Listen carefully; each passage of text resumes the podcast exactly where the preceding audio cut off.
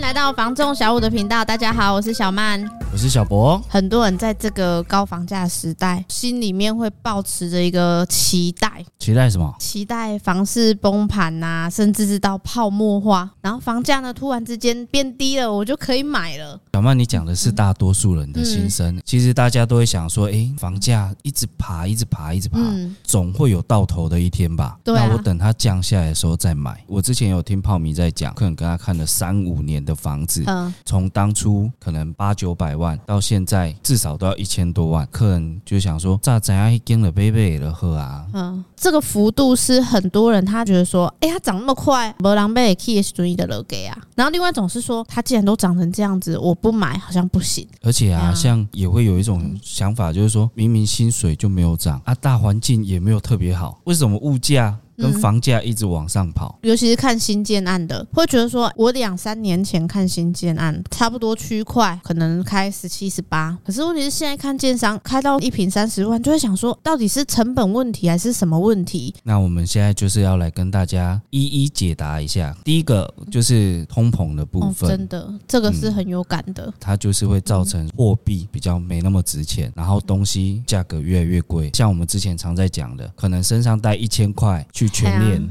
还有得找，但是现在带一千块去全脸，可能买没几样东西，甚至还不够。我跟你讲，今天他刚好我一个客户就聊起了他爸爸在民国八零年代那时候有买一块地，五千块，五千块，而且是在人武哦，然后建地哦，然后他就说金马五千块写当杯啥？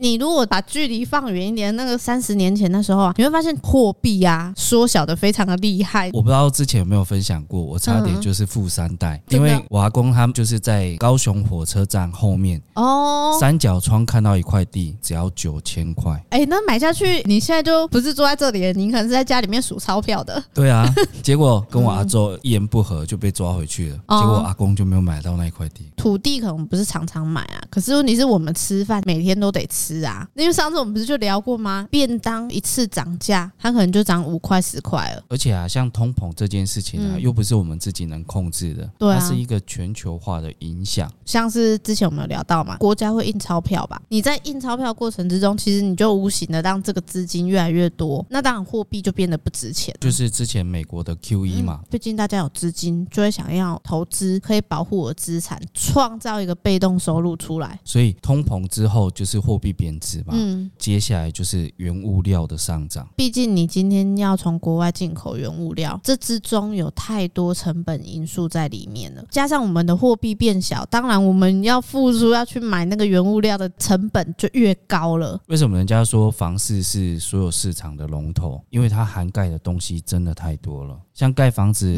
用的钢铁啊、混凝土啊，嗯，因为你这些东西你不是进来它就会变成房子，你还要经过很多的加工，这些可能都混进去的一些人事成本啊，甚至输送成本全部都在里面。既然提到加工，第三个就是人力的成本，因为我们知道说啊，现在年轻人喜欢的工作不外乎就是钱多事少、离家近，像一些比较技术性的工作就没没有人愿意学，有时候就会听客户。跟我们提到说啊，今妈生意不好做啊，哦，真的，啊，笑脸的拢不被饿啊，嗯、变成说老一辈的他没有办法退休，因为工作量也没有减少，那相对的就是造成薪资的调整嘛。我在跟客户聊的时候，他说很多专业的水电啊、投资，他可能有更大项的工作需要去做，所以你细行的你叫不？他就跟我提到有一次，他就叫他儿子下来学，然后他儿子呢就跟他讲说，我高天没打钢拢爱折，哎，底下个我靠，你。逃嘞，跑。然后他儿子后来跑去做服务业，就是那种餐饮类的，所以你就会发现说，现在在这种工作啊，你很难教到人。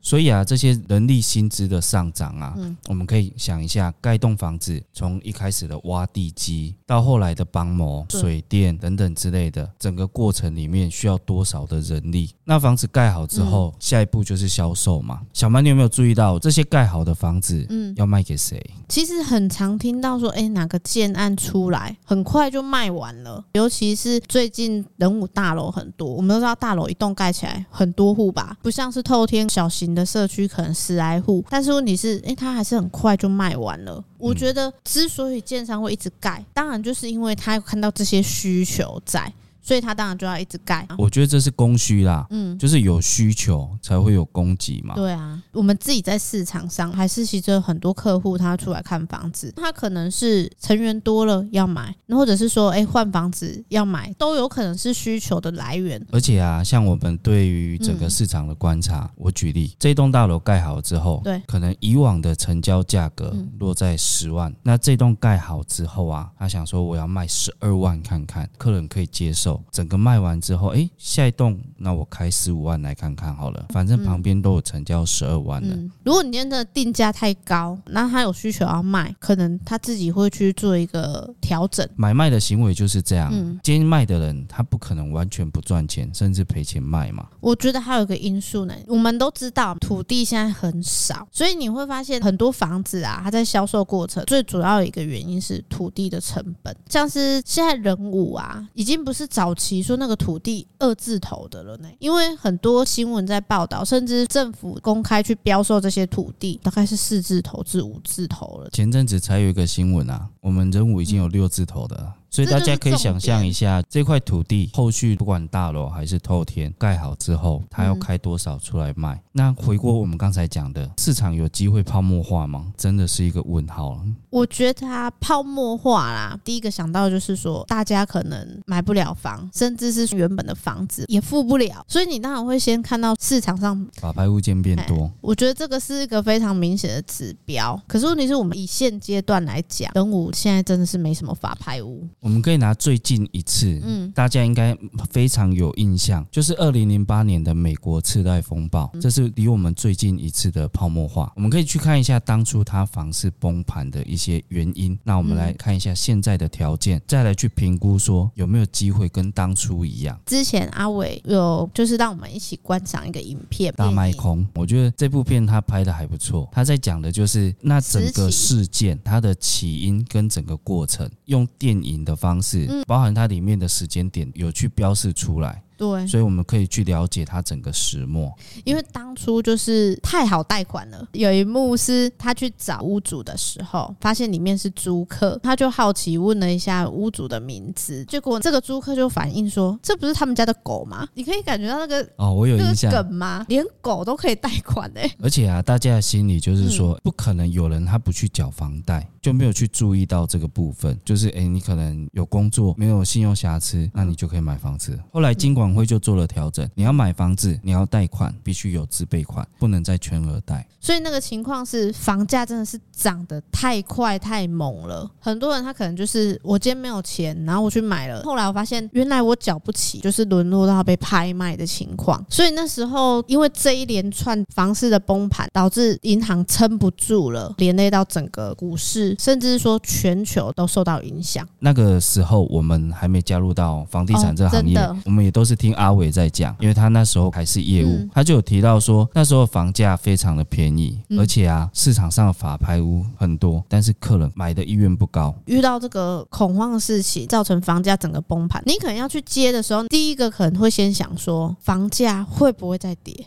就是大家都想要去接低点，最低点。问题是后续当然政府就会出手，客人可能就等不到那个更低的点了。如果他今天不去做干预，市场的景气因为这个原因，它一直不断的低迷，没有人要买房子，很多公司行号它就不需要供给那么多啦。那是不是我就不需要请工人，失业率就会更高？所以啊，有一些客人他他也会担心说，哎，我今天买了房子，会不会改天没有工作了，那我房子就缴不起了？哦，那对，在前面有准备好的客人，我手上有现金，我有存款，刚好房市下来，我有需求我就买，对他可能就没有那么大的差别。所以呢，从这边呢、啊，我们就可以发现，房市它是一个波动过热的时候，就会有一个冷却修正期，不会去导致之前那么严重的情形。因为我前几天看了一个文章，其实我们的房价跟我们的 GDP 啊是有一点点关联，可是我们可能没有发现，其实我们的经济成长也是一个逐步向上的过程。那至于说会有人去买房子，当然是可能有薪水进来，有获利进来，有投资的收入等等的，所以它有。有这些能力可以去购买房子。尤其是我们啊，都常常会听到人家说台积电盖到哪，房子就涨到哪。这些话，在我看到这篇文章里面是有体会到的。因为我们都知道台积电就是我们护国神山嘛，但很多人他在这科技业中工作，就享受到了我们外销所得到的获利，这些获利就转为他的薪水。那这些要投到哪里去？第一个投入的可能是房子，另外一种就是股市上面。果然有钱人想的就不一样。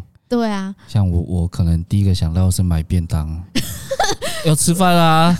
不对啊，便当你就是每天买的东西，就是要先填饱肚子啦。之所以房价会这样子的局部的往上，不敢说是飙涨，没有那么夸张啊。大家都想说，疫情来了，那可能所有的东西，包含房子，价格都会往下修。那时候的客户有一部分是担心说，我再不买，我真的是买不了了。而且在整个看房或者是想买房的过程中，不管是身边的亲友，甚至我相信很多人他会去参考网络，嗯、看现在到底适不适合买房子。蛮多朋友都是蛮理性，也会在底下留言给一些很正面的回复，包含说。诶，你现在不买房子，他跟你说，诶，房价会降，那没有降的话怎么办？要怎么办？因为其实买房子是个人的事情，最终还是要回归到你的需求。我们如果依数据来讲的话，我不知道你有没有仔细看过这阵子的新闻，就是会统计一些什么房价所得比啊、租售比等等。有在研究的朋友，他就会知道啊，这个指数呢有一个代名词叫做呢购屋痛苦指数，就是呢我买房子到底要痛苦多少？少年的这个我能体会啊，我到现在还在痛苦中。房屋所得比的部分，就是我用中位数的房屋的总价除以呢一般家庭每年可以分配的所得。高雄的话，去年第四季是九点六亿，意思就是你想要买一间中位数的房子，它呢必须要花九点。六一年的时间，但是这个六九点六一年，嗯，会不会又跑上去了？目前看起来都是逐步在往上。大家可能看到这数字，觉得哇，怎么那么高啊？可是问题是，你要想一件事情呢、欸。如果我现在是租屋的嘞，租屋也有痛苦指数。租屋来讲，因为我们有一个租售比，去年上半年的数字，六都是四十，高雄是三十二。这个数字代表什么意思？你房屋的总价除于呢，你每年的租金，像六都是四十。代表你付出去四十年的租金，就等于这个房屋的总价。四十年的租金等于这个房子的总价。购屋的话是九年。听起来差距好像蛮大的哦。我觉得我们要思考一件事情：今天要买一个房子，我可能要花费九年多的时间，必须要把我可支配的收入都要投进去，我才有办法买一栋房子。可是问题是，如果我们今天是租房子，我们付出去的这些是完全没有的。他可能没有去想过说，哎，我今天租了三十年，其实我就可以买一栋房子了。因为现在很多的贷款其实也延长了，从以前的二十三十到现在甚至有四十年，同样的缴四十年，但是这间房子是我们的。对啊，但是我们。用租的话，一样的三四十年房子，却还是无主的。其实啊，我们聊那么多啊，不管今天我们觉得房价非常高，或者是呢之前遇到泡沫化，房价非常的低，很多时候我们可能就是必须要去思考我们的需求是什么。如果你去研究说台湾房贷的违约比率来讲，台湾是算蛮低的。如果真的缴不起贷款的人很多，其实我们就会看到市场上真的非常多法拍屋。所以呢，其实我觉得呢，你要等到房市泡沫那一天。我们没办法预测，就连我们自己身为房总都没办法知道，因为房市它不是一个独立的个体，它是市场经济的一部分。那如果大家期待说房市崩盘甚至泡沫化再次出现吗？我觉得那很可怕，因为虽然那时候我年纪还蛮小的啦，可是呢，我可以体会到那时候一些市场上面的无助的感觉。像那时候我妈妈就是有遇到这样子的情形。当你遇到一个非常重大的一些经济变动的时候，我可能今天要。休五薪假，第一个要先想的是，我还有能力去买房子吗？以上呢，就是我们今天聊的内容，也是目前蛮多朋友他都想要去了解、敲碗想要知道的。所以，我们呢聊一聊，然后给大家做个参考。如果呢你有不同的意见或想法呢，也可以在下面留言给我们。包含说，如果有其他想要了解的题目，也可以在底下留言哦。如果呢你今天呢在高雄呢有任何的不动产或者是房地产要托租托售的啊。尤其是我们仁武地区，一定要记得拨打零七三七三五五五找我们小五团队哦。喜欢影版的朋友呢，记得上 YouTube 搜寻小五线上赏屋，帮我们按赞、分享、加订阅，并且开启小铃铛哦。你将可以收到第一手的上片资讯。我是小五团队的小曼，我是小博，我们下次见喽，拜拜拜。